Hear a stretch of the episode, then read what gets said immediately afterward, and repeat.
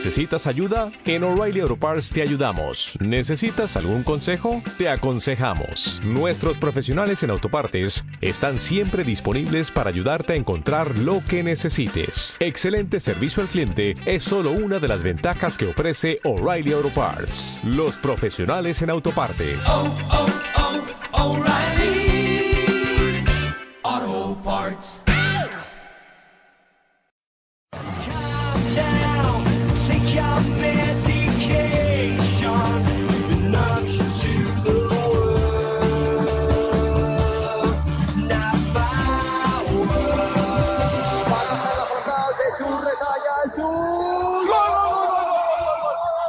people, people, people, people.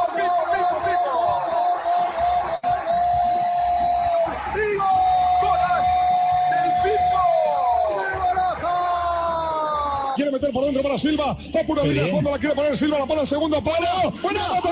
¡Gol, gol, gol! ¡Gol! Atención al córner, rebucha la defensa, pilota para Claudio López. ¡Gol, gol, gol, gol, gol, gol! ¡Del Valencia! Claudio López, el miracle al Camp Nou. Minuto 43, 3 a 3. Es increíble la remontada del Valencia. David Villa.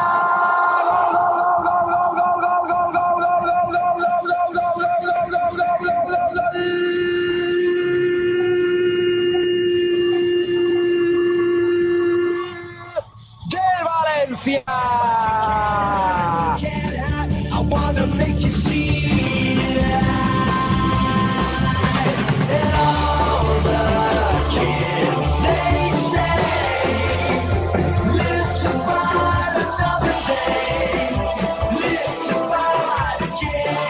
Estás escuchando La Naranja Mecánica, Pasión Deportiva Radio.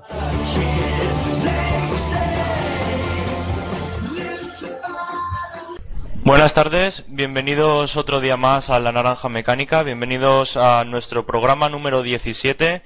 Eh, antes de empezar el programa me gustaría mandar un fuerte apoyo a Geray, jugador del Athletic Club de Bilbao, que ha sido diagnosticado cáncer de testículos eh, a este jovencísimo jugador.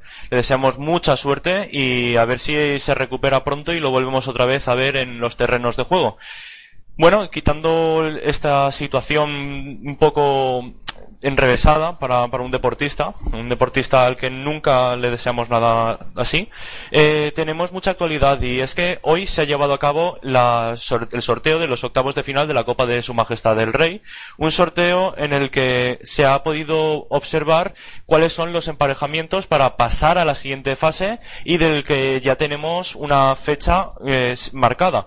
El Valencia se enfrentará al Celta el 3 y el 12 de enero y veremos a ver qué es lo que pasa. Si, si el equipo logra pasar, no, eh, a ver dónde llegan los de Prandelli y si son capaces de, de seguir en una de las competiciones en las que aún no se ha perdido. Esperemos que siga así.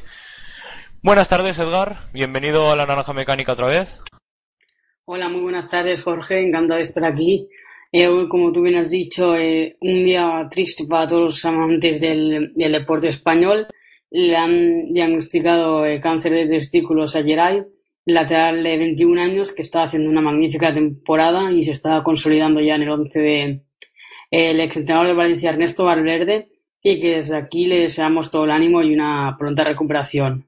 Exacto, como ya estamos comentando, es algo que no, no es de, del agrado de cada uno. Entonces habrá que darle mucho ánimo y a ver si lo mejor, si se mejora pronto. Que Italia lo pasó, él también puede. Buenas tardes, Paco. Bienvenido otro día más a la Naranja Mecánica. Hola, buenas tardes. Eh, ante todo, desearos felices fiestas. Bueno, estamos en fechas navideñas y, y nada, pues eh, la triste noticia de, de este chico. Yo recuerdo lo de Lugo Pérez, que creo que lo recordaréis. Bueno, vosotros sois más jóvenes que yo, pero tuvo un problema similar y lo, lo superó perfectamente. O sea que, que ánimo al chico este. Exacto, y bueno, ahora sin más detenimiento vamos a empezar a, comentar lo que fue la actualidad del Valencia Club de Fútbol. Una actualidad en la que está marcada segura siempre el mercado de fichajes y más conforme nos vamos acercando a ese principio del mes de enero, eh, este final de año tan, tan malo. Y al principio de todo me gustaría comentar eh, una cosa, y es el partido de la, digamos como hacer una pequeña crónica del partido en el que enfrentó el Valencia a nuestro rival en Copa eh, el pasado este pasado miércoles y me gustaría saber vuestra opinión. ¿Qué, pensáis de este partido? ¿Cómo lo visteis? Paco. Bueno, pues el partido de Copa más de lo mismo y realmente por lo menos se ganó y sacamos jugadores canteranos, sobre todo el Carlos Soler que que hizo un partido bastante, bastante completo. Eh, la jugada suya fue el segundo gol. Rodrigo, pues el chico pelea y hace lo que puede, pero es muy fallón cara a portería. Y por lo menos, por lo menos a él la actitud se le ve, aunque su calidad, pues, hombre, tiene que hacer 40.000 ocasiones para meterla. Y defensivamente, pues, lo de Aderlan, lo de siempre, y, y ya veremos eh, la competición cómo podemos cómo podemos salir. Yo espero que salgamos bastante pronto porque además eh, está cabreándose bastante Prandelli, yo creo que es con la, con la dirección deportiva, eh, sobre todo en especial con Suso, que es otro de los puntos calientes que me gustaría comentar. Eh, primero vamos con, con, lo que quería deciros al principio, y es que el, el partido este yo lo vi muy muy irregular. Lo vi menos irregular que otras veces, pero eh, le faltan muchas cosas a este equipo. Eh, Rodrigo, para mí, fue una de las piezas clave en esta victoria. Dos goles, esos dos goles que sin ellos el Valencia sí que es verdad que también hubiera pasado, pero digamos que ya empieza a haber un poquito más puerta. Tuvo cuatro ocasiones, marcó dos, está dejando algo más de, digamos, no detalles, sino está logrando dejárselo todo en el campo y hacerlo medianamente bien. No te digo que del todo, pero bueno, hay que empezar a afianzarse, hay que, pensar, hay que empezar a, cambiar este rumbo y bueno, a ver si es posible que dentro de poco mm, ocupemos una posición más alta.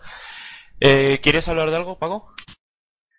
Sí, lo que comentabas, eh, a ver, eh, yo he leído por ahí noticias, nosotros nos informamos, pues, nuestras fuentes, la que tú puedas tener o la que yo pueda tener, claro, los medios digitales, deportivos, lo que sea, ¿no?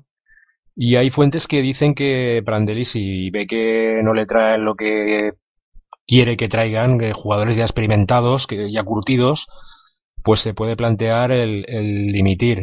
El problema es ese, eh, que Lin pueda cumplir su palabra, por ejemplo, el jugador serbio este que había eh, eh, no lo ve mal, puede venir para junio, pero está bastante verde. También es de una liga menor, bastante menor. Y claro, eh, ese es el problema, que, que tenga un equipo competitivo. Si este hombre ve que el equipo no, no va a caer al aire, pues entonces es lo que yo he leído por ahí. Puede ser que, que presente la dimisión. Una cosa tan rara como lo que ha pasado ayer con el Málaga, ¿no? De repente el jeque dueño del Málaga eh, puso en Twitter que, gracias por reconocer que y resulta que no Juan de no ha, no ha dimitido no sé lo que lo que pueda pasar no, eh, lo de Juan de está ya más que hecho, prácticamente, y eso se dependerá también de, del jeque, de, del jeque a ver si lo convence, pero bueno. Y ahora centrándonos en el Valencia, también me gustaría saber tu, tu opinión, Edgar. Eh, ¿Cómo viste el partido de la semana pasada? De esta semana, perdón. Eh, pues la verdad que esta semana el partido de Copa es un partido donde eh, hay jugadores que me han dejado una sensación, hay jugadores que no tanto, pero no, acabo, no he acabado de ver a un Valencia del todo bien ante un rival que en, a priori no tendrías que ser favorito y pasar por encima de ellos. En el partido destacar la actuación de, Martín Montoya en el lateral izquierdo haciendo muy buen papel de los mejores del partido, muy serio atrás y subiendo también muy bien eh, la banda al flanco izquierdo. Luego también destacar a, a Munir, que por muchos palos que, que, se ha llevado, a mí es un jugador que me está gustando mucho y que, que al menos lo intenta, ¿no? Y también destacar a, a Rodrigo, que a pesar de todas las críticas que se lleva, al menos él lo intenta, él corre y se deja todo por el Valencia. Y de Carlos Soler, ¿no? El canterano que entró y podemos decir que revolucionó el partido, jugó muy buenos minutos, que Prandelli podría empezar a, contar ya con él. Pero quitado esos cuatro jugadores, eh, pocas cosas positivas me, me llevo del duelo de, de Copa ante el, ante Leganés. Exacto, y bueno, eh, yo creo que para mejorar este, este equipo se necesitan ciertos jugadores. Y ahora que estamos en Navidad, porque aquí ya hemos empezado a entrar en estas fiestas tan bonitas y tan, tan plácidas, por así decirlo, eh, me gustaría que, que digamos hicierais una pequeña demanda a ver qué, qué, jugadores pediríais vosotros porque según tenemos entendido Prandelli quiere entre cuatro y seis jugadores eh, porque van a salir eso el mismo número de, de, jugadores, de futbolistas. Entonces, a ver qué, qué es lo que, lo que ficharíais vosotros. El que está seguro o ya muy muy hecho es Simone Zaza. El italiano seguramente termine recalando en la entidad valencianista y ahora veremos mm, qué es lo que, lo que va a pasar con él. ¿Os atrevéis a hacer alguna lista para ver mm, quién ficharíais, quién no, quién se iría. Paco, que a ti siempre te veo con ganas de hacerlo. Empieza. con ganas de hacer el que, la limpieza, ¿no? Porque, vamos a ver, eh, yo no sé, es que no tengo ni idea. Si, si, imagínate yo que no soy nadie en el fútbol, simplemente soy un comentarista en tu, en tu, en vuestro programa, que simplemente soy un aficionado, no tengo ni idea. Imagínate los que están ellos arriba, el, la alta dirección del club, que deberían tener más idea, pero yo creo que van más perdidos también que por lo que se oye, lo que se ve, lo que se comenta, van muy perdidos. El, el señor Suso, pues no sé.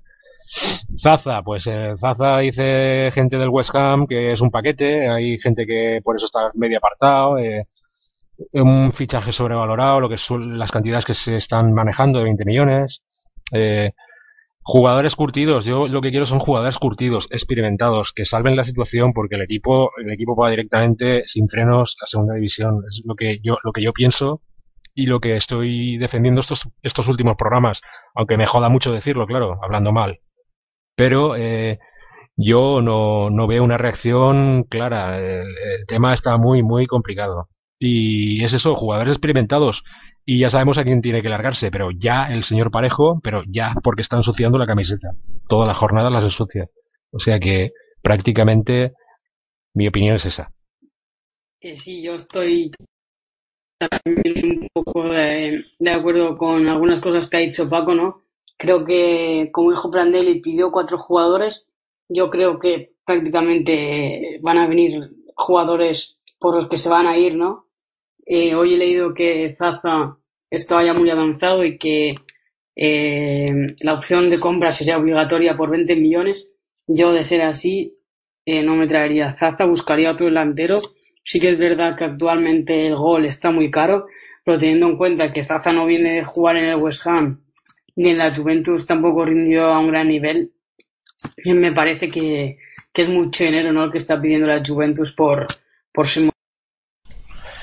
Sí que es verdad que el que Simone Zaza es muy muy caro, por así decirlo, en ese, esos 20 millones. Yo no creo que, que, sean 20 millones lo que demandan, porque su valor eh, cuando salió de la Juventus ya eran de 20 millones y ahora otro otra vez igual, habiendo jugado menos, no habiendo consolidadose, yo creo que no, no, no cuadra. A mí no me cuadra bastante esos datos, así que eh, yo lo que sí que opino es que igual esos 20 millones son, pero con una opción de compra que no, no es obligatoria. Entonces, a ver qué es lo que termina pasando con Simone Zaza, si termina viniendo aquí y a ver qué es lo que podemos hacer. Y una cosa que has dicho tú, Paco, a mí no me, no me gusta mucho, porque sí, Simone Zaza en, en, en Inglaterra no ha logrado hacer nada, prácticamente. Pero, y, ¿Y qué logró, qué logró hacer cuando se lo llevó Prandelli a la italiana? ¿Qué, qué logró antes de estar en, en el West Ham? Eh, logró llegar a una final del- de, la Eurocopa y, y hizo un muy buen papel en otro de sus equipos y a mí, sinceramente, me gustaría verlo en Valencia, ver cómo se, desa- cómo se desarrolla y sobre todo quedarme con una cosa. Eh, Zaza es el delantero tanque. Ese delantero que mm, él es el que dispara, sí, no marca, pero coge el rechace otro y sí que lo marca. Y no sé si, si recuerdas, en el, segundo par- el segundo gol del partido de, de esta semana, del miércoles de Copa, el segundo es un tiro de Carlos Soler que rechaza el portero y es Rodrigo Moreno quien la empotra contra la red directamente. Así que yo creo que estas cosas con, con Zaza se podrían seguir viendo, igual nos, nos iba mejor. No sé, ¿qué opinas? Paco? Pues sí, eh, según lo que tú dices podría ser, pero vamos a ver, este jugador sí, el, equipo de Prandelli de la selección italiana, esto fue en el 2012, pues han pasado cuatro años, o sea, el tiempo pasa para todo el mundo y para este jugador y se ve que su progresión va disminuyendo, no, no va hacia arriba. Es un caso como, como Nani, ¿no? Una progresión descendente. Empezó en el, en el Manchester United, ahora es más mayor, y aquí está eh, prácticamente de vacaciones, entre comillas. Y, eso es lo que pasa. Si vamos a traer un jugador que está en una situación profesional bastante ya en caída libre o en una situación bastante, pues, hombre, es que no puedes no puedes elegir. eh, mercado invernal es retales, es lo que puedas encontrar. Si no tienes pasta, claro. Si tienes pasta, pues claro, puedes ficharte a, a quien te dé la gana, a unos jugadores de más nivel. Pero ahí está el problema que tienes que, que aguantar con lo que, lo que haya en el mercado y eh, por lo menos este hombre lo conoce, es italiano, es compatriota, lo ha entrenado y a ver si le pone las pilas. Yo ya os digo, yo sigo siendo pesimista y, habrá que rezar a la Madre de Dios. Y bueno, yo antes de, seguir avanzando en el programa me gustaría comentar una cosa y es que, por ejemplo, este, esta mañana se ha empezado a decir que Dybala lo quería el entrenador, lo quería Cesare Prandelli, que ya estaban hablando con él. Eso no es verdad. Dybala nunca ha hablado con el Valencia. Nunca. No, no podemos cuestionar que, que sí que igual es un futbolista atractivo, pero eh, no va a venir al Valencia en este mercado invernal. No va a venir porque cuesta entre 60 y 90 millones de euros. No va a venir porque el club ahora mismo no está ni en puestos de media tabla. Por eso no va a venir ahora mismo. Eh, en un futuro, quién sabe. Eh, lo único que dijo Prandelli fue eh, hace unos meses que era un jugador, que le gustaba, que, tenía lo mismo que, Cristiano Ronaldo y Messi, que podían decidirte partidos, pero no dijo nada de llevárselo al Valencia, porque más que nada en ese momento él no sabía ni que ni que iba a ser entrenador del Valencia en unos meses. Así que es un rumor totalmente falso. ¿Querías decir algo, Paco? Sí, es eso lo que estábamos comentando, lo que estás diciendo tú. Eh, a base de talonario aquí te puedes traer al que quieras. Es el problema. Aparte del tema del fair play financiero ese que, que a veces, oyendo medios distintos por ahí, unos dicen que no tiene razón el club de, de no intentar apostar más dinero a- al tema de fichajes. Eso ni entro ni salgo porque no lo sé. Pero es lo que te- lo que dices tú. El tema es que hay que hay que fichar lo que se pueda, lo que decentemente haya en el mercado a un, coste bastante bajo y eso yo lo veo bastante complicado. Y recuperar al equipo que el equipo ni está ni se le espera, pues eh, la situación realmente es muy muy complicada. Y una cosa que me, llamó la atención bastante clara es que el el, estuve viendo el otro día el famoso showman Julio Insa y prácticamente sollozando en, en directo en televisión en su programa nocturno, sollozando de la situación del equipo, acusó a los jugadores que eran realmente unos golfos, prácticamente dejó entrever eso, y me llamó mucho la atención ese- esa intervención de este, este famoso periodista, y realmente es- te pone los pelos de, a mí realmente me emocionó, te pone los pelos de, de punta, ¿no? La situación, porque este hombre tiene que tener sus fuentes, tiene que tener información y debe de ser el Valencia, el Valencia Club de Fútbol debe de ser un auténtico caos. O sea que prácticamente es muy preocupante la situación y esperemos que revierta este año nuevo y a ver lo que pueden traer, pero pero que ya que empiecen ya a traer porque prácticamente el equipo tiene que volver a los entrenamientos a final de a, final de año, creo, el 28 o el 29. Y hay que preparar ya los encuentros de Copa y de Liga, o sea que hay que tienen que fichar ya, no, pero ya. Sí, no hay que esperarse porque cuanto más te esperes, mm, esos jugadores aún no, ya igual te los habrán cogido, ya habrá más gente con contacto con los jugadores que estén libres. Hay que ir muy rápido y actuar bien en este mercado de enero porque si no, no vamos a hacer realmente nada. Y bueno, ahora vamos a hacer unos minutitos de descanso y a las 8 volveremos con lo que ha sido la entrevista a Cristian Toro, que es el principal motivo de, de este programa en el día de hoy. Bueno, no os vayáis y hasta ahora.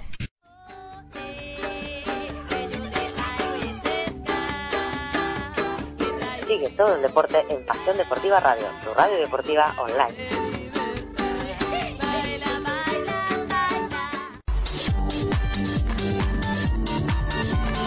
Recuerda que puedes escuchar Pasión Deportiva Radio en la aplicación para móviles TuneIn Radio ya no tienes excusas para no escucharnos desde donde quieras.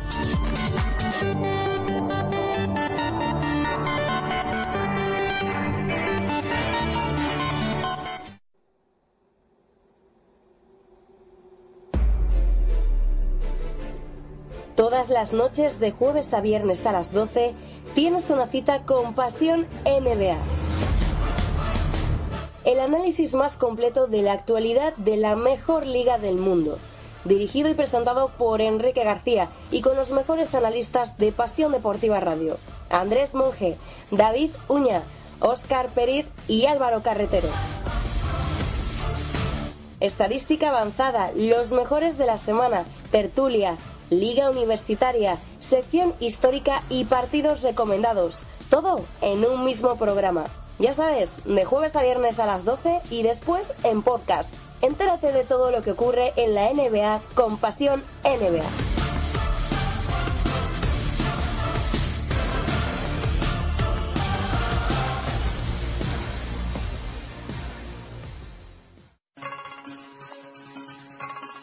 El mundo de él y Marta. Visítanos en Facebook. Detalles y muñecas personalizadas. Te esperamos.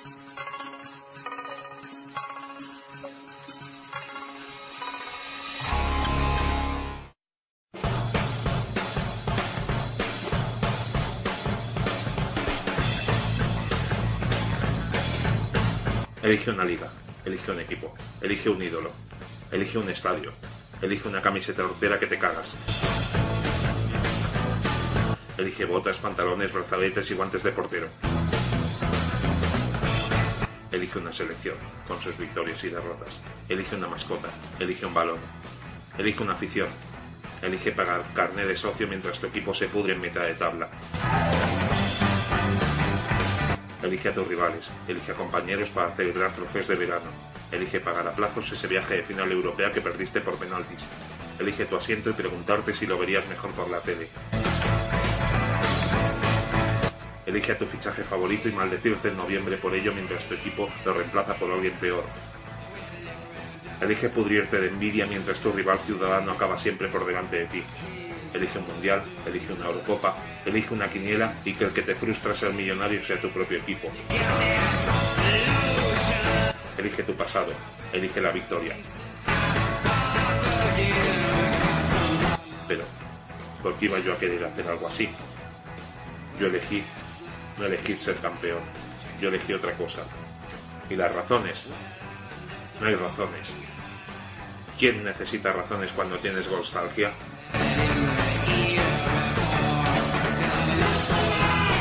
Nostalgia, el podcast donde los goles son recuerdos. Cada dos semanas en Pasión Deportiva Radio.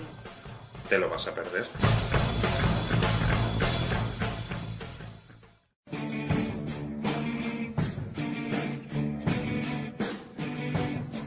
¿Te gusta la NBA? ¿Te gusta saber qué sucede en la mejor liga del planeta? Y sobre todo, ¿Te gusta saber por qué sucede? Entonces tu programa es Línea de Fondo, un espacio de análisis NBA en profundidad donde lo vertebral es lo que ocurre sobre la pista.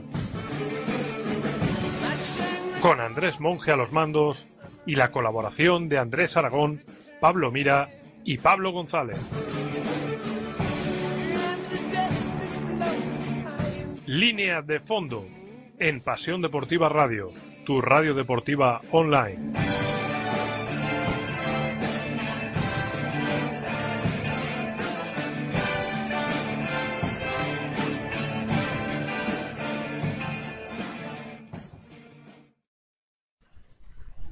Ya estamos aquí otra vez en este programa en la naranja mecánica y vamos a analizar ahora los siguientes torneos que va a disputarse eh, este este periodo invernal en la, en la academia. Eh, uno de ellos es el prestigioso torneo de Navidad llamado como ahora, ahora mismo la Liga Promises. Eh, una Liga Promises donde el Valencia va a estar presente. Se celebrará el próximo 27 al 29 de, este mismo mes, de diciembre, en la isla de eh, en las Islas Canarias. Eh, será un torneo que, en el que el Valencia intentará llevárselo eh, otro año más. Eh, hace dos años logró conquistarlo y a ver si es posible que, vuelvan a, inscribir el nombre, su nombre, el nombre del club en, en el trofeo otro año más. ¿A ti te gusta este tipo de torneos, Paco? ¿Los has visto alguna vez? Sí, sí que los he visto, sí, está bien. Eh, los chicos, los chicos jovencitos, los de 12, 13 años creo que son, o 10, 11, 12. Y bien, la cantera de Valencia en ese aspecto es bastante, está bastante cubierta y sí, ha, hecho buenos papeles. Creo que lo da la televisión, no sé si estará ahora Gol Televisión, podrá hacerlos estos partidos. Antiguamente era otro, otro canal, me acuerdo yo que han salido jugadores luego mm, profesionales que, que, han empezado en estos torneos. No recuerdo ahora nombres, pero sí, eh, jugadores ahora en activo que son bastante, bastante buenos y famosos. Y sí, el, el Valencia en ese sentido estamos cuidando la, la, cantera en ese sentido. Tenemos un pibero bastante importante. Esperemos que.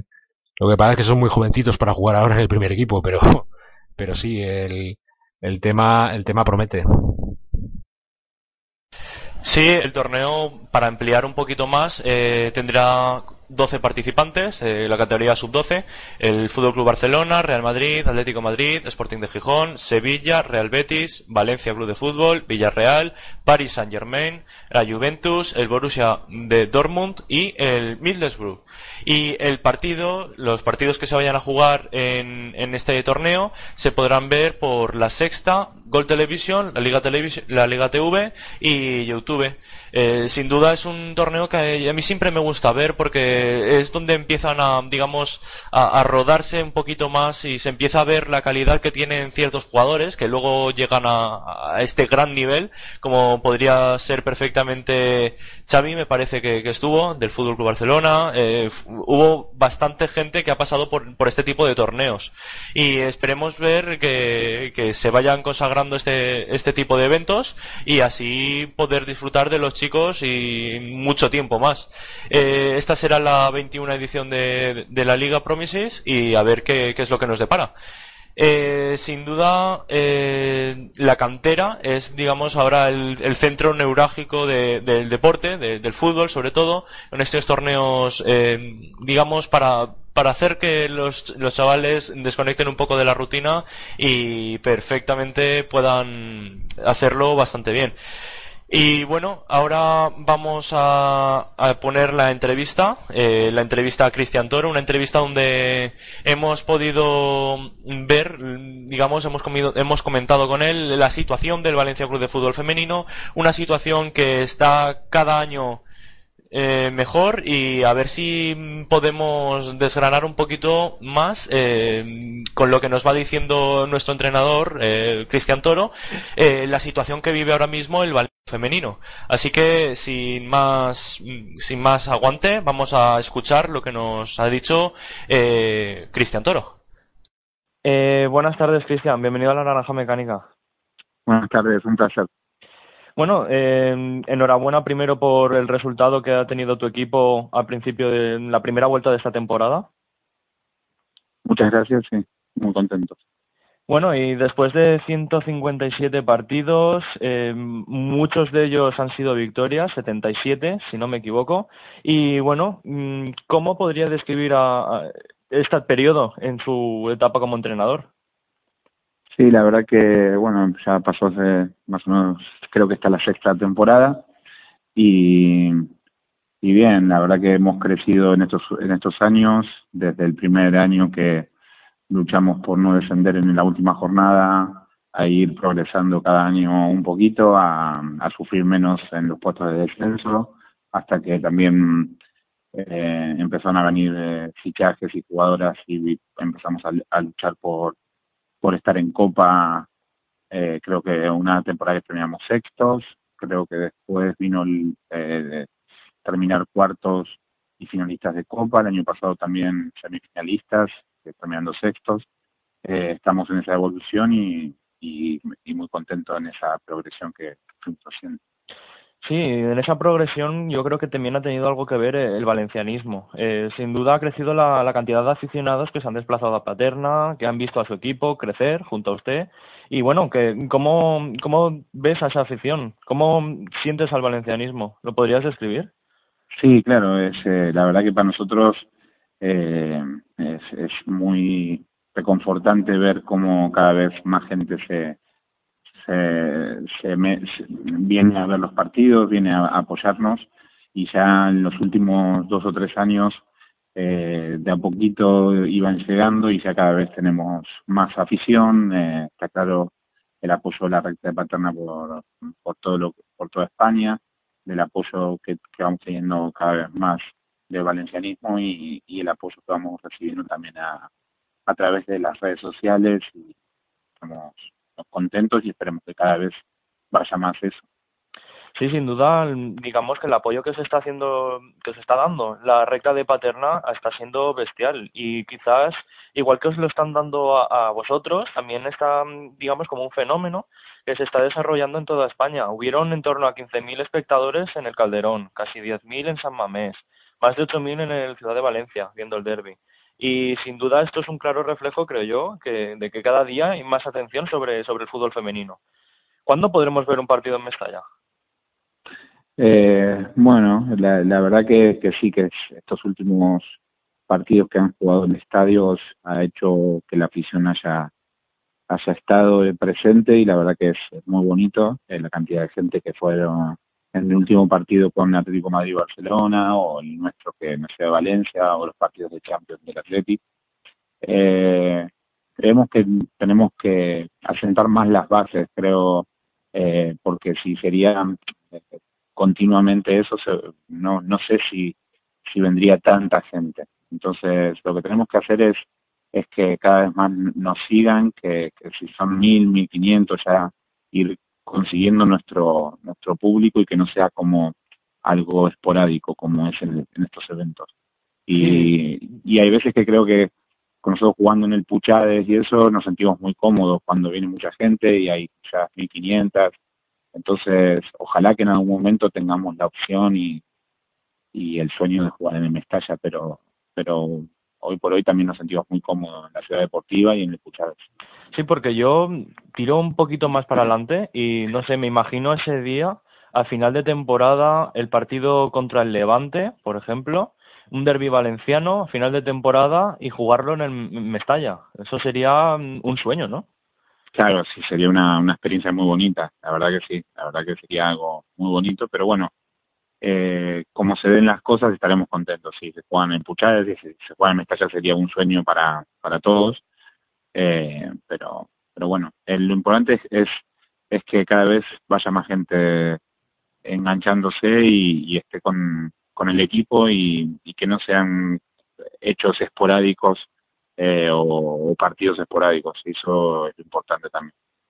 Pues sí, y bueno, ahora cambiando de tema, eh, me gustaría decirle, renuevan a la plantilla cada año y además cada vez lo lográis hacer mejor, porque como conforme has dicho tú al principio, eh, digamos como que habéis ido subiendo poco a poco el listón, ese objetivo que teníais desde el principio. ¿Tiene algún método para esto o, es por pura instinto? Perdón. Sí, a ver, nosotros eh, investigamos, estudiamos jugadoras que puedan haber en el mercado y miramos eh, equipos donde se puedan fichar o en el extranjero como este último como en este último verano que ha pasado. Eh, pero lo que decimos siempre nosotros lo importante es mantener la base la base que está hace hace años y sabe eh, cómo jugamos cómo entrenamos lo que queremos y esa base es la que al fin y al cabo da da el, el, punto de, arranque como quien diría eh, Después es, importante que esa base eh, ayude a cada a las jugadoras que, que, vienen que vienen para adaptarse rápido y después se acoplan muy bien porque el grupo humano es muy bueno y porque y porque también estamos fichando buenas jugadoras. Eh, creo que ese crecimiento lo hemos tenido. Sí, sin duda, eh, una de esas jugadoras que, digamos, puede ser parte de ese bloque que estás diciendo es Maripaz Vilas, pero a su lado no solo está ella, sino está Carol Férez, está también ahora recientemente ha venido Yanara Aedo, ha venido también Stefani Vanini. Sin duda son gente que, digamos, que es lo que, lo que buscáis vosotros, es confirmar ese bloque. Eh, ¿Qué nos podrías decir primero de Maripaz y luego de, este, de estos refuerzos que han venido en estas últimas temporadas? Eh, sí, Mapi es una, una delantera que es referencia en España, que tiene mucha experiencia desde hace muchos años eh, siendo estando entre las goleadoras, una jugadora que, que su trayectoria y aparte el juego para nosotros es muy importante. Pero cuando hablo de la base, hablo de desde las centrales, desde, desde la gente del medio, como Gio, como Clau, eh, Ivana, eh, Natalia, que se, y que se quedaron, Carol, eh, Mapi, eh, es, esa base que eh, con el apoyo de, de, las jugadoras de la, de la cantera que, que van teniendo sus minutos, más el, el añadido de las de los fichajes que hemos hemos tenido este año. La verdad que, que, que, es eso, el, el, bloque es importante y es importante que todos vayamos con un mismo objetivo y, y de eso se trata el trabajo. Sí, hace poco eh, ese bloque pudo, pudo verse afectado porque digamos que tardó bastante tiempo en, en renovar eh, MAPI y sin duda eh, yo creo que eso inquietó un poquito al aficionado valencianista que se desplaza siempre a, Paterna. ¿Usted cree que lo podremos disfrutar eh, para más años aquí en Valencia? MAPI se siente muy cómodo en Valencia, está, se siente muy cómoda en el club, está contenta, así que eh, está claro que es una de las jugadoras que se, fijaría en otros equipos, pero pero ella está muy contenta acá y yo creo que, que sí, que tiene que ver con el crecimiento del equipo y que, que ella se sienta cómoda, pero eh, ella siente también este, este club y, y está muy contenta aquí. Y luego, dentro de, de su equipo, de, de, ese equipo tan, tan bueno que se ha logrado formar, hay dos jugadoras que para mí yo creo que tienen que tener ahí un, un, una duda siempre, que es a quién poner en la portería. Esther, Tian, Tian, Esther, ¿a quién, cómo decides esto? Sí, a veces eh, eh, lo bueno es que en esa posición juegue quien juegue, mm, creo que no nos vamos a equivocar. Entonces creo que es la posición con más competencia que tengo en, en toda la plantilla y a veces son sensaciones y, y, y, aprovechar el mejor momento de cada una. Entonces de eso se trata. Eh, hay veces que le va a tocar a una, a veces le va a, a tocar a otra y va a depender un poco de, de, del rival, del tipo de juego y de los momentos personales, individuales que esté cada, cada jugador. Sí, igual también que hablamos de la portería, digamos que hay otras posiciones, conforme ya las ha ido diciendo, y a mí me gustaría sobre todo centrarme en, en la banda izquierda, donde juega Joyce. Una jugadora que ha sido reconvertida, se ha tirado un poquito más su posición hacia abajo. Eh, ¿Cómo ve la evolución de, Joyce? Joyce eh, tiene un, poderío físico impresionante y, y tiene esas cosas de, características de cosas de jugadora diferente entonces pues, tiene potencia, tiene velocidad, tiene habilidad, eh, ha, mejorado mucho este año también tácticamente y, está claro de que el potencial que tiene tenemos que explotarlo y la primera que tiene que confiar en eso es ella. Sí, y bueno, yo creo que fruto de esa confianza, digamos que esta temporada ha logrado que la portería esté imbatida durante seis jornadas. Eh, durante tres han sido líderes ahí pugnando, digamos, ese liderazgo con el Fútbol Club Barcelona. Y además, eh, aunque en esa sexta, séptima jornada hubieran encajado un gol, lo hicieron contra el Athletic Club de Bilbao y además ganándole 3 a 1 en el Puchades. ¿Cómo valora este arranque lidero?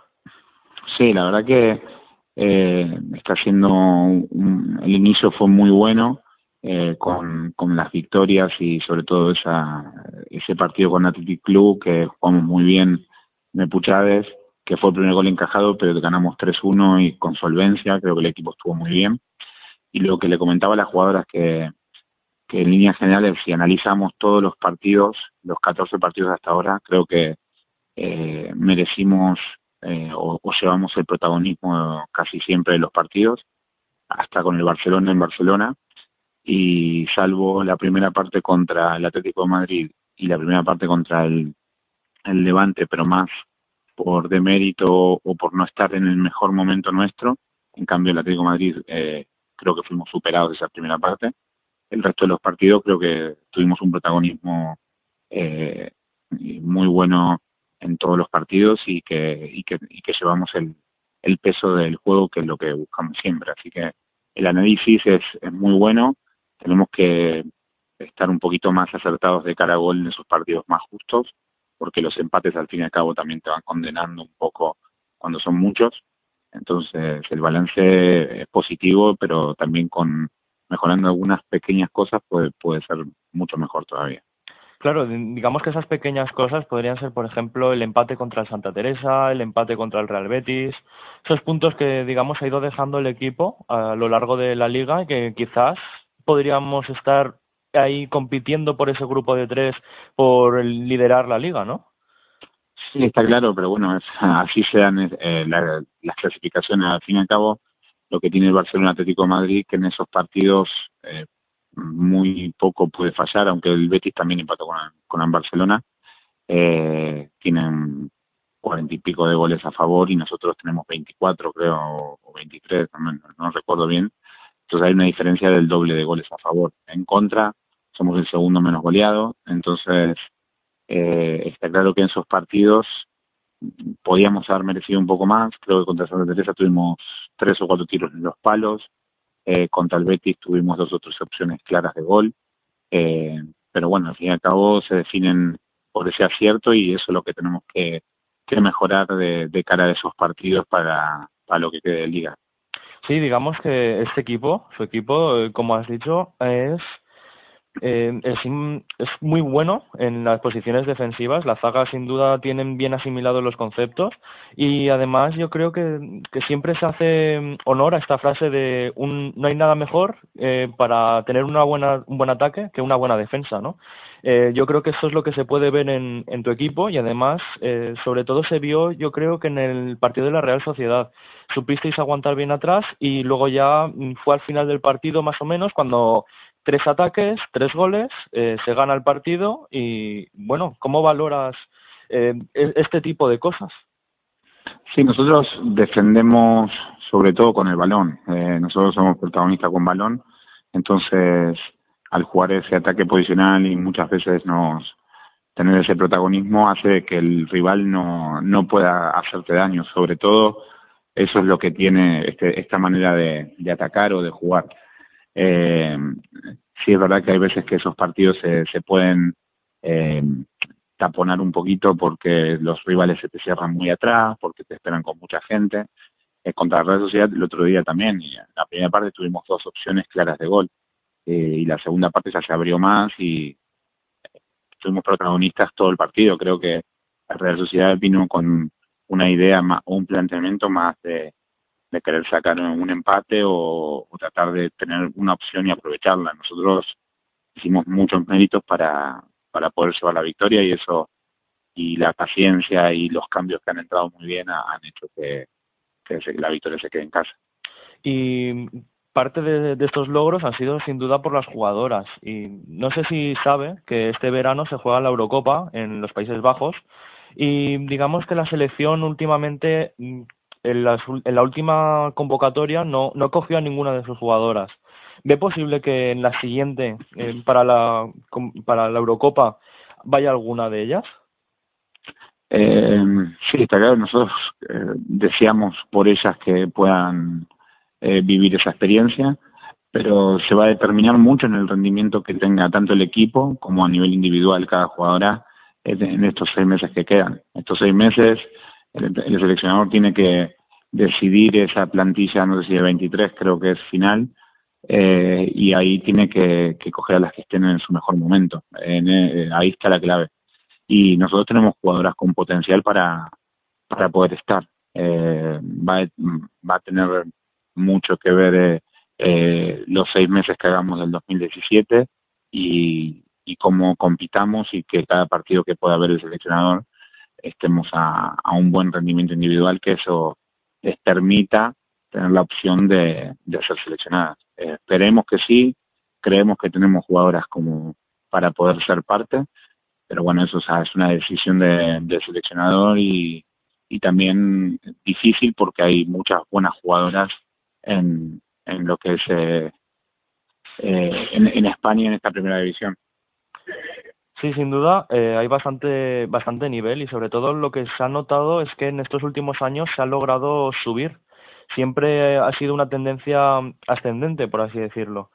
Y sin duda eso se ve también en las canteras. Y la cantera del Valencia hace poco, hace bien poco, ha salido la lista de convocadas para la selección valenciana, sub-16 y sub-18, y en la sub-18 sobre todo cuenta con gente que ya ha entrenado con el primer equipo, como puede ser Carmen Carbonell o Alessandra Serrano.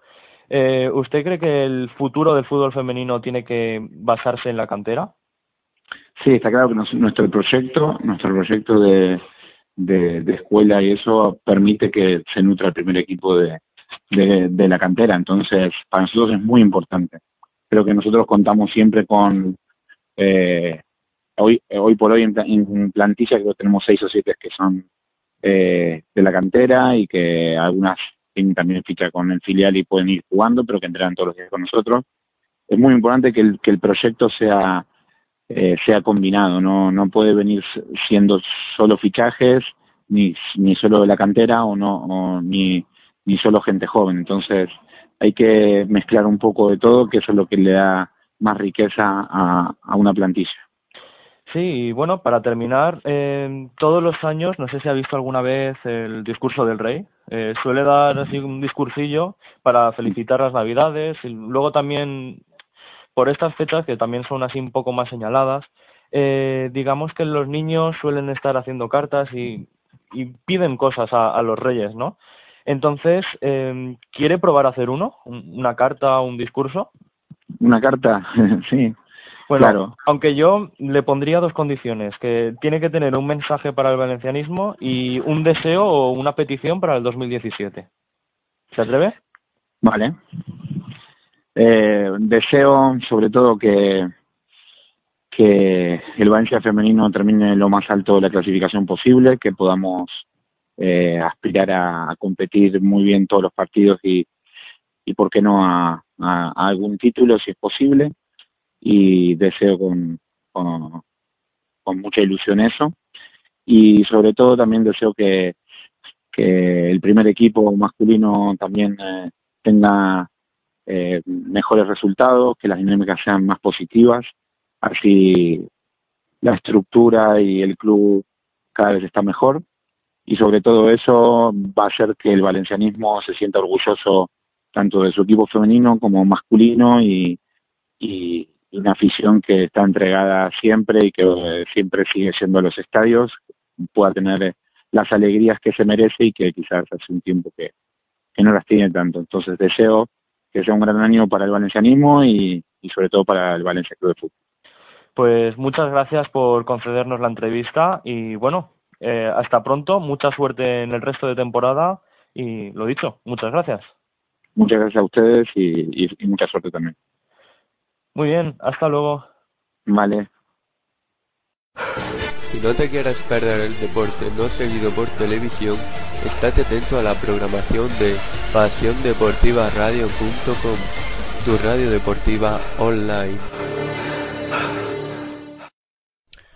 Bueno, ya estamos aquí de vuelta, ya hemos escuchado la entrevista a Cristian Toro. Eh, primeras impresiones, ¿qué, ¿qué os ha parecido, Edgar? Bueno, Jorge, pues la verdad que una entrevista muy completa y muy buena, ¿no? Y yo aquí me he apuntado varios temas que creo que han sido los más relevantes y los que a mí más, más, desde el punto de vista más, más me han gustado, ¿no? El tema de la cantera, de que haya jugadoras con fichada que puedan alternar el primer equipo del filial, con que cuenten mucho con, con la cantera, que, que se nutra la, el primer equipo de jugadoras del, del equipo B. Y creo que, que eso es un, dato a tener en cuenta y, y con lo que ha comentado Cristian Toro, no creo que le da mucha importancia a la cantera y, y eso sobre todo a mí que me gusta mucho el tema de canteras, me pareció muy interesante. Luego también que cada vez, como él ha dicho, va más gente al fútbol, está consiguiendo más, eh, lo que los campos se llenen más, ¿no? Que haya más público. Creo que el fútbol femenino cada vez va a ir a más. Eh, estamos entre, todos consiguiendo eso, ¿no? Un fútbol más protagonismo para el fútbol femenino y también eh, siguiendo en ese tema que incluso lleguen a jugarse partidos en, en campos del, del primer equipo de fútbol, ¿no? Como, y eso creo que también eh, es una buena señal que se están haciendo las cosas bien y ojalá algún día se pueda jugar, como tú has dicho, ¿no? Un último partido de jornada del Valencia contra el Levante en Mestalla, ¿no? Sería que las cosas se siguen haciendo bien y que se apuesta sobre todo por un fútbol femenino que cada vez coge más fuerza y, y tiene más, más afición. Sí, sin duda la entrevista deja ver que, que, sí, que el fútbol femenino cada vez está mejor, está creciendo, está en aumento y a ver si poco a poco podemos ir viendo cómo la gente se va animando y a ver si logramos hacer batir el récord ese que dejó el Calderón eh, de 13.000 personas en, en, el estadio viendo un partido de fútbol femenino. A ver si no es, no es por picar a nadie, pero a ver si somos capaces de batirlo. Y tú, Paco, eh, ¿qué sacarías en, en, clave de esta entrevista? Bueno, pues eh, este entrenador es bastante bueno, es sudamericana creo, y sí, eh, viéndolo los partidos es bastante eh, llama mucho la atención cómo vive los partidos y es un hombre que parece que vive el fútbol, lo vive bastante bien, bien, bien pasionalmente, ¿no?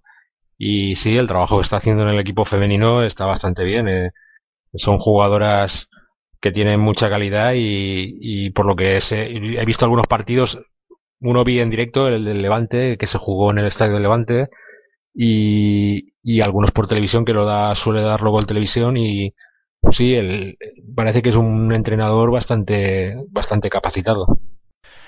Sí, el entrenador es, es muy bueno, Cristian Toro. Eh, a mí me gustó bastante cómo describe, digamos, en, en, la entrevista, se ve cómo, cómo pasa, digamos, las etapas en las que él ha estado.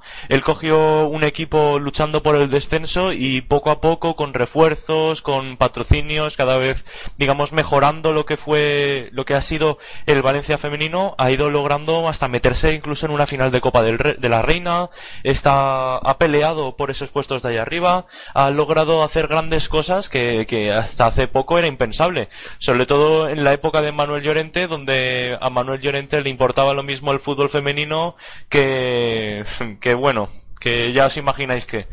Eh, entonces, eh, de, de, después de este periodo, ha ido evolucionando poco a poco. Una de las apuestas de sobre todo de, salvo, que es a partir de ahí cuando empieza a moverse un poco el tema de, de, del fútbol femenino y hasta ahora um, ha logrado, mira, eh, somos cuarto, somos cuarta eh, y ahí está el, el, equipo bastante bien posicionado.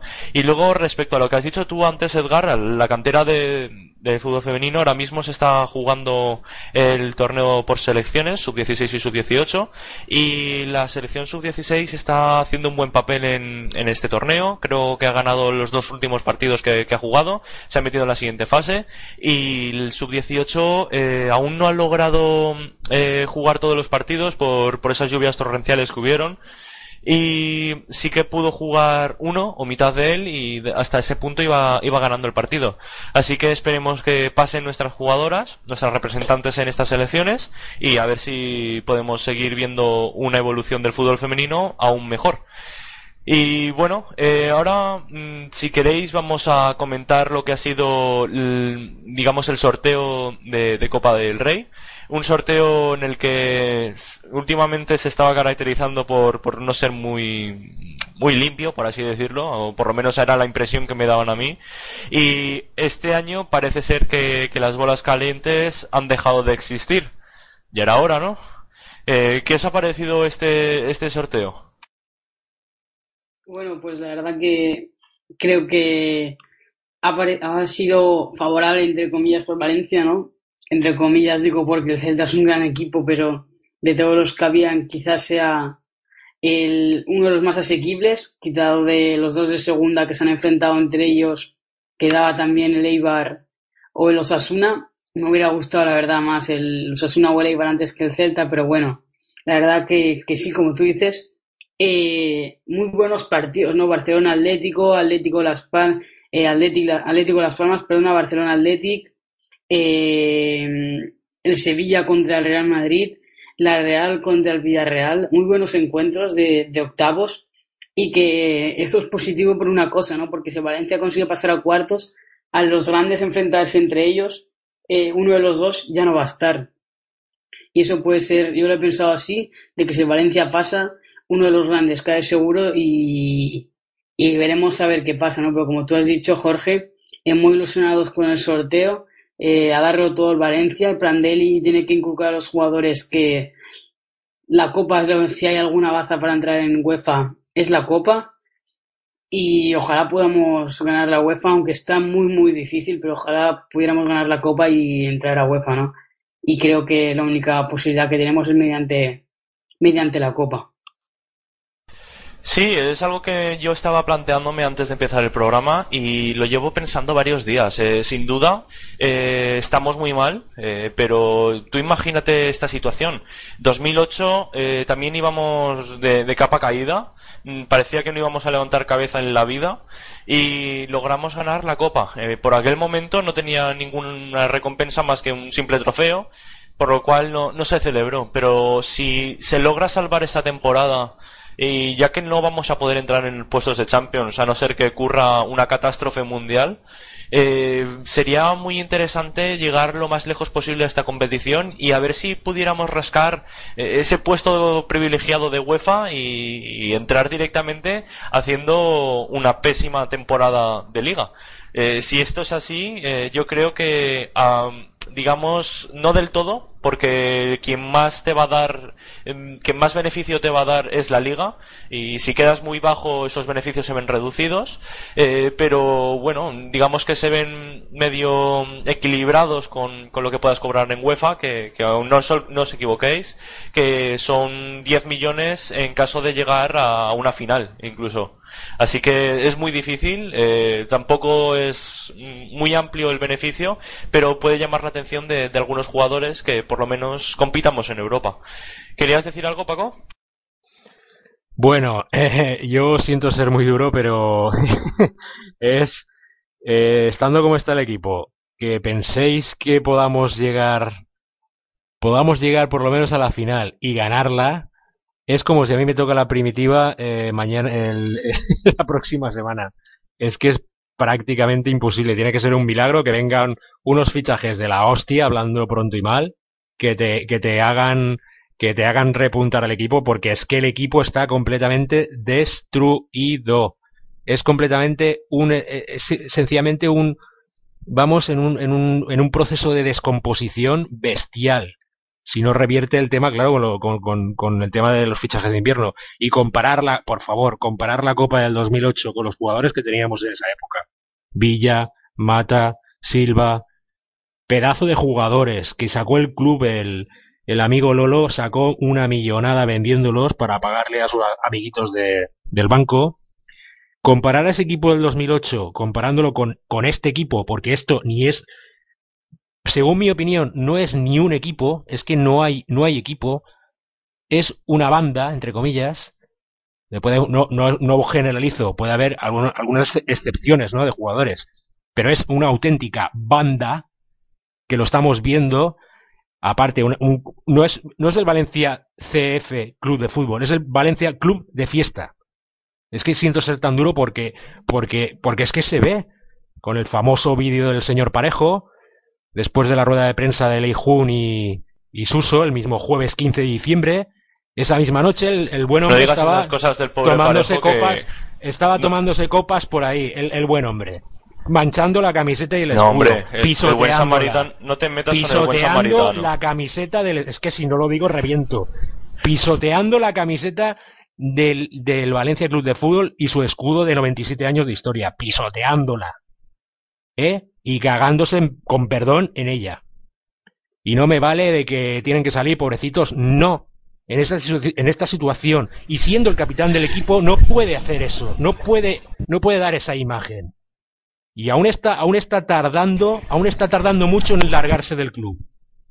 A ver si lo pasaportan a China, a Shanghái o donde sea. Siento ser tan duro, pero Eh, tengo que decirlo.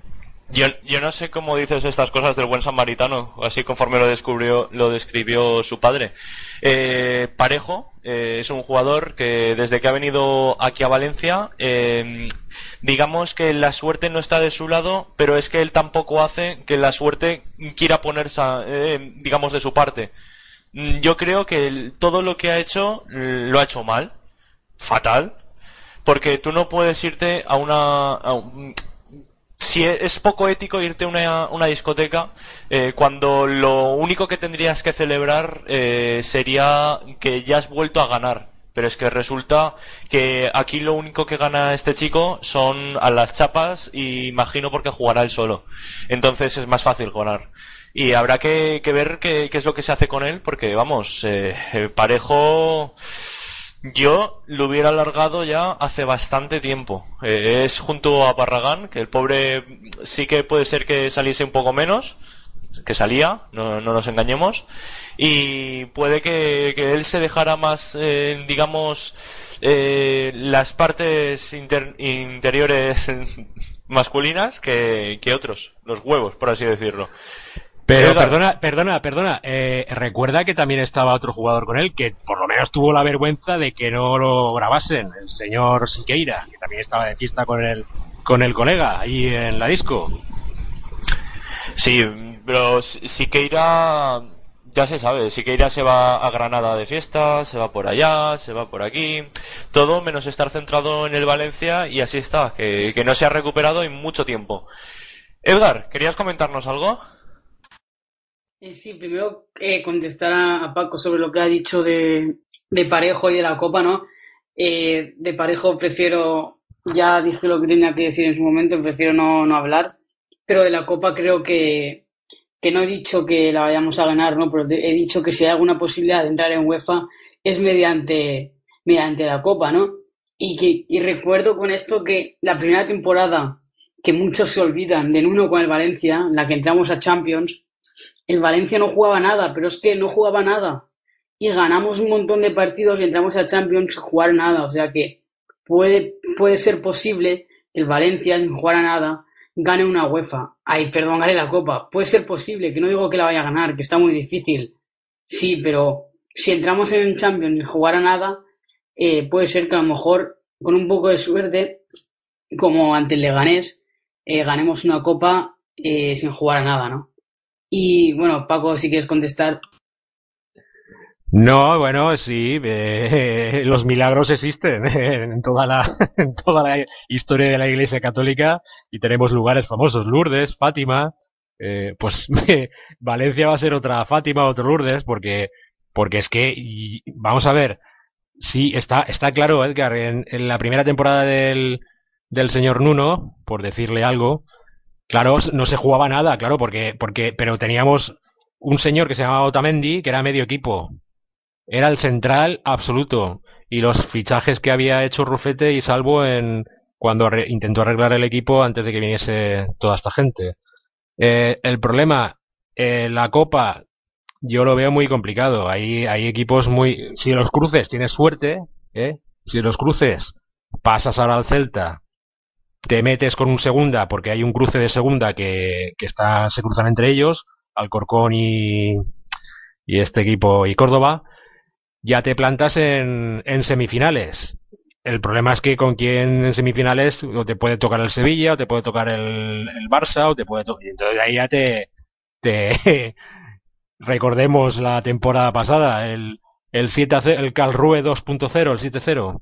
O sea que yo no soy nada optimista. Sí, pero piensa una cosa. Ahora mismo, en octavos de final, ya se ha mezclado el Athletic Club de Bilbao contra el Barça, el Sevilla contra el Real Madrid, eh, la Real Sociedad contra el Villarreal.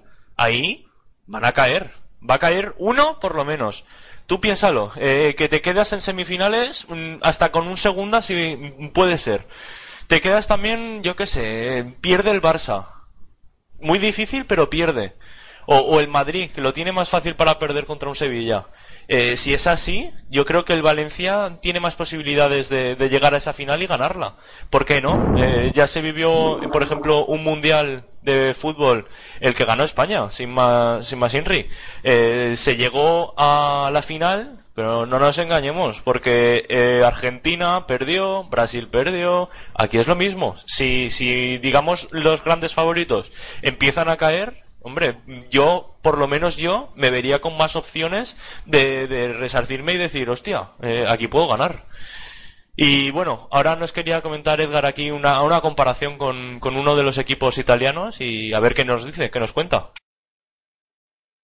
Bueno, sí, Jorge. Eh, el, el Milan no acaba de ganar la Supercopa de, de Italia ante una todopoderosa Juventus de Turín recordemos, ¿no? Para los que no, no, no sepan o no estén muchos metidos en el fútbol italiano, que el Milan hace cinco años que no ganaba ningún título y que ya se estaban tirando de los pelos por el Milan hasta que ha llegado un señor que se llama Montella y lo que ha hecho ha sido de un equipo que tampoco es que tenga jugadores individuales que sean tremendamente buenos, ha conseguido hacer un equipo, lo que el Valencia, por ejemplo, no es un equipo, lo ha conseguido hacer ese señor.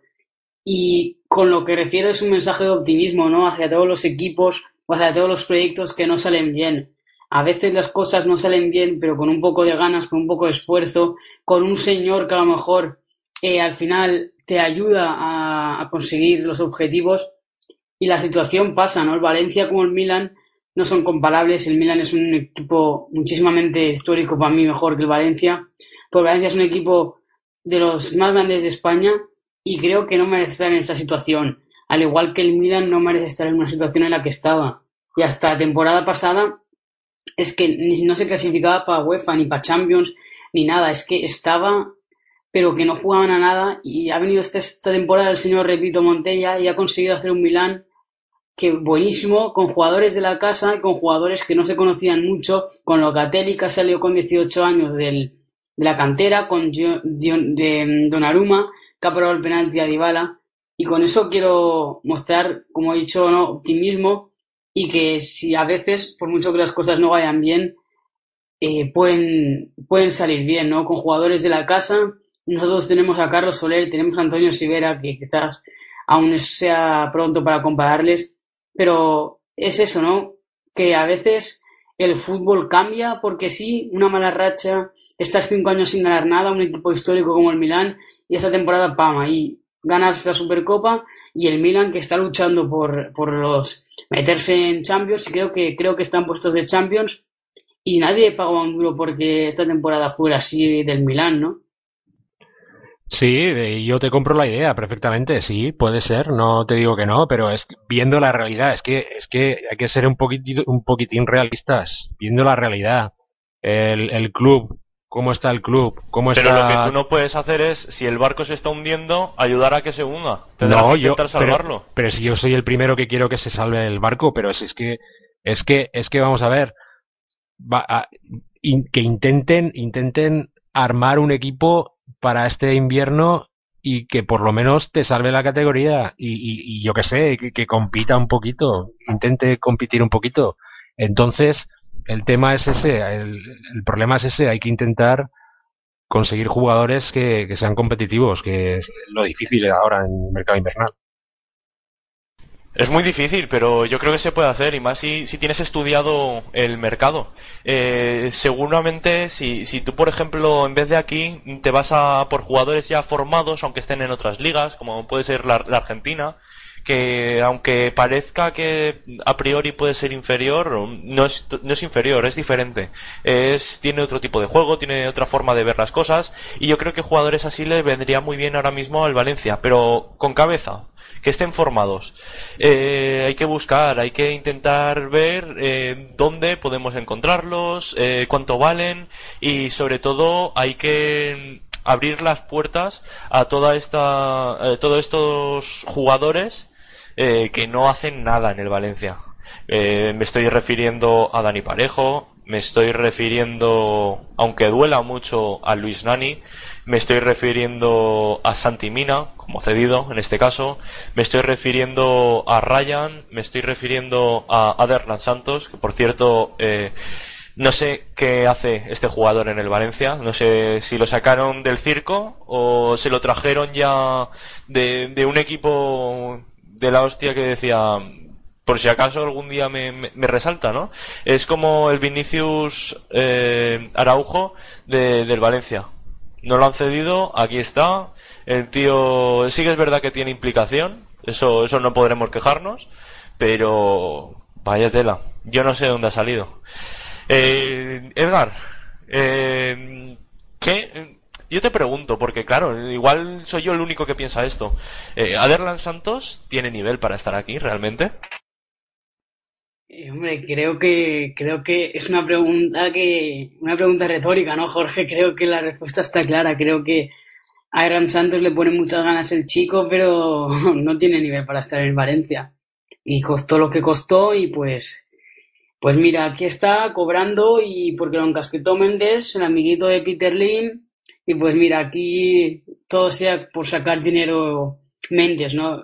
Lim le dice que necesita un defensa, pues Méndez te coloca por 7 millones a Erlan Santos y a Denur por 30 y para mí... Pero es que Aderlan Santos no es...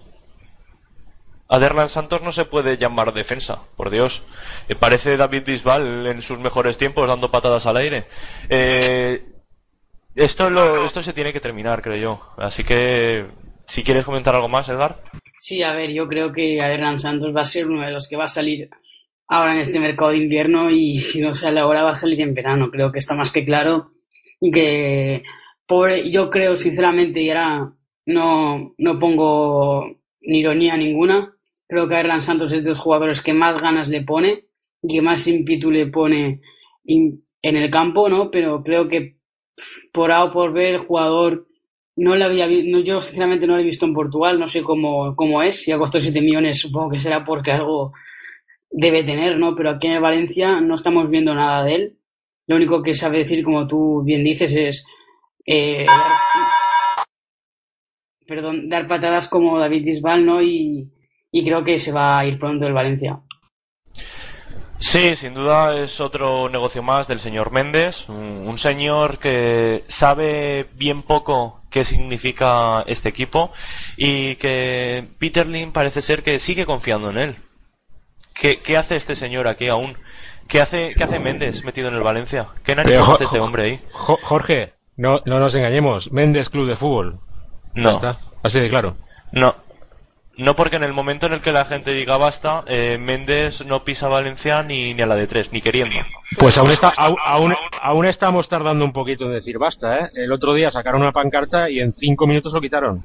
Lim Fuori. Sí, pero el problema no es Lim. seguir trayendo jugadores, Jorge. Y el próximo va a ser Gonzalo, Gonzalo Guedes en verano, o dentro de dos años, con mucho, ya verás. Sí, pero lo, te respondo a ti, Paco. Eh, Lim Fuori y yo te sigo preguntando todos los programas lo mismo. Ponme una solución. ¿A quién traes otra vez? Si no se va a hundir el club. Ya, ya ¿Qué lo sé. Si es que, vamos, de acuerdo, si es que no hay solución, pero si es que eh, lo están haciendo tan rematadamente mal que el club se va a ir al garete, aunque esté este hombre. Es que no- yo no te puedo dar una solución porque no la hay. No hay nadie inversor que te pueda meter la pasta que ha metido este tío. Pero está siguiendo un, está siguiendo con la misma canción, está siguiendo con el señor Méndez y nos vamos al garete. Así que no sé, o nos vamos al garete con el señor Lim o nos salva alguien y no hay nadie que nos salve, o sea que estamos condenados. No, no ¿Qué- creo que estemos tan condenados como para ¿Qué eso. hacemos? ¿Qué No hacemos? estamos condenados. Lo único que sí, yo por ejemplo, me, me gustaría tirarme un poquito atrás cuando el señor Milego, creo que fue eh, uno de los presidentes, primeros presidentes de la historia del Valencia Club de Fútbol, eh, financió las obras de- del Mestalla, de las primeras obras que se hicieron en Mestalla, con el dinero de su propia boda. Eso es valencianismo. Exacto, esa- eso es. Eh, lo que no es valencianismo, por ejemplo, es lo que está haciendo este señor. Es un despropósito lo que está haciendo Peter Lim. Eh, Peter Lim pasa a diestro y siniestro mm, por donde quiere la institución con tal de hacer negocio. Y Pues ya está- ha visto, estás- por eh, ejemplo, perdona, perdona, en Jorge, Cristiano estás- Ronaldo. Estáis llegando a mis planteamientos iniciales. No, porque yo de pro- temporada, yo- yo propongo una Porque solución. desde el principio estoy diciendo que esto es un vulgar negocio de un grupo de amigos que hacen y deshacen. Pero el señor, el señor Méndez está en la, La sombra. crítica constructiva es aquella manejas- que pone una solución. Si no pones Ya. ninguna solución, nunca Pues- se va a solucionar el problema. Es que la solución no la hay porque no hay nadie en esta Sí que hay ciudad solución. con La pasta solución que, es que, Pit- que meta es que dinero Peter aquí. Lim a- acepte que él no tiene ni puñetera idea de fútbol, No se, lo aceptará. echa un car- se echa a un No lado lo- no lo y aceptará porque es cuando que este- tenga que venir sí. alguien con un poquito de con dos dedos de frente y sacar esto.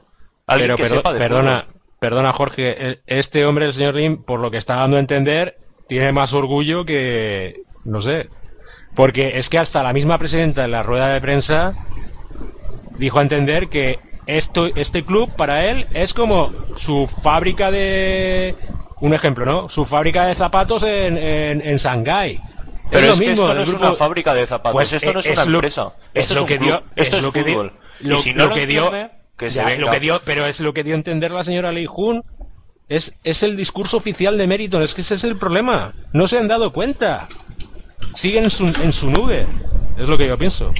A ver, Paco, yo creo que, como dijo Héctor Gómez no el otro día en Tribuna Deportiva, creo que el principal problema de Valencia y de Peter Lim está en la gestión, ¿no? Que tiene a gente arriba que, en teoría, han cargado que se dirijan o que gestionen el Valencia que no tienen ni idea de fútbol. Empezando, como dijo también Héctor Gómez, la presidenta de la IJUN, que no tiene ni idea de fútbol. La presidenta Leijun es una especie de, de pintamonas.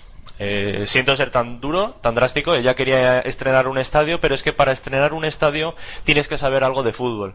Yo creo que esta chica no sabe ni que el césped de, de Mestalla eh, es, ar- es natural. Ella aún estará pensando que es fabricado en, en su país. Pues por Y eso, Jorge. Así, hay que, hay, hay así que de- valorar un poquito estas ideas. Así de claro hay que decir las cosas. Es que no hay vuelta de hoja. Es que nos vamos al garete. Hay que hablar así ya, porque esta gente ya está demostrando lo que es. No, tampoco creo que, que demuestre lo que es así. Sí. Eh, más que nada, este, digamos, esta dirección está. Edgar, cierra el micro. Eh, digamos que esta dirección, digamos, lo que está haciendo es mm, pasarse por el forro eh, todas la- las decisiones que se habían tomado antes, que, que Amadeo Salvo tomó, eh, rompió una jerarquía deportiva, rompió todo, todo. Le dejaron el estadio medio hecho y, y que diera gracias, porque si no lo dejaba medio terminado. Le dejaron las cosas en lo alto. Teníamos ya por fin una, la afición estaba unida otra vez. Todo estaba perfecto, pero decidió coger su, su bastoncillo, re- decidió coger el hacha y empezar a talar, a talar todo lo que se había montado. Y en esta situación estamos. Eh, yo no sé cuándo piensan espabilar, pero espero que sea pronto, porque si el club baja a segunda división, yo ya lo empiezo a decir, si el club baja a segunda división, ojo, que desaparecemos. Pues per- perdona, perdona un, división. mo- un momentito y acabo enseguida. Estás dando ya el, el tema súper sentenciado. Es que lo vamos a pagar. Todos estos errores tan graves lo vamos a pagar. Lo vamos a pagar y lo vamos a ver en el 2017. Seo- se- sigo, sigo, sigo siendo súper súper claro, lo vamos a pagar, pero, pero, pero con creces. Y desgraciadamente, esperemos que no, pero, pero pinta muy mal, ¿eh? Yo solo espero que se den cuenta, que rectifiquen y a ver si levantamos un poquito ya eh, la cabeza, porque la llevamos a gachas muchas veces durante muchísimo tiempo y estoy harto de que nos den collejas. Estoy harto de que, no, de que mirar, entrar a un sitio y que te pregunten ¿qué le pasó? ¿Qué ha pasado a este equipo? ¿Qué le ha pasado? Una, otra y otra y otra vez. Yo ya tengo, digamos, la suficiente madurez como para pasar de esos comentarios. Pero... ¿Y un chiquillo de, de cinco años que entre en su clase? y le pregunten ¿qué le ha pasado al Valencia? ¿Qué le va a decir? ¿Por qué es de ese equipo? ¿Por qué tiene que seguir siendo de ese equipo? Pudiendo ser del Barça, del Madrid, del Sevilla. Lo escribí yo en el artículo, no sé si te acuerdas, que, que, que, que cada lunes llegar a clase que te pregunten qué le ha pasado al Valencia ya es una rutina, ¿no? Y como tú dices, a, a, mí, por ejemplo, ya no me afecta que me lo pregunten, pero quizás sí que te hace reflexionar, ¿no? Y que todos los lunes o cada, todos los fines de semana te pregunten por ejemplo, mi abuelo que me pregunta, ¿cuánto ha quedado el Valencia? Le digo, ¿ha perdido? Me dice otra vez. Pues quieras o no, a ver, son cosas que te hacen reflexionar sobre la situación del Valencia, sobre cómo ven los de fuera al Valencia. Los de fuera ven al Valencia que se va al garete. Los únicos optimistas que hay actualmente, hoy por hoy, somos nosotros, los valencianistas, porque los que no son valencianistas, te digo yo que la mayoría ven al Valencia ya como una cosa eh, eh, que ya se va, se hunde el barco, ¿no? Pues sí, es, es, desgraciadamente es así. El tema yo lo veo, pues eso, que, que esta gente tiene que reaccionar. Pero ya. buenos tiempos, aquellos días tan perfectos. Bueno, esta canción es una canción hecha por el grupo de Izal, un grupo madrileño de pop rock y sin duda es un mensaje que, a mí me llega bastante. Y es que volveremos volveremos a ese tiempo donde fuimos grandes y